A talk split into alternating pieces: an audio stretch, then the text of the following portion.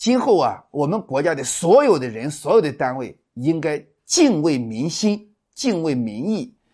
当自媒体发出声音之后，应该迅捷的去直面问题，马上拿出整改和追责的一些措施出来，让人民满意，接受民心，接受人民的监督。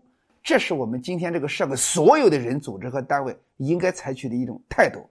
那反之，如果说面对民心、面对人民没有敬畏，当自媒体提出很多问题以后，还自以为自己有某些骄傲、有某些这个自大的地方，那么事实会证明，不仅越来越被动，而且还不会被自媒体挖出更多的问题。最终的结果是。恐怕底儿朝天的问题都会被翻出来。感谢您的收听。应粉丝要求，先推出郭继成老师《道德经》精讲课程。获取课程，请关注公众号 a b a m 六九六，回复“郭继成”三个字订阅。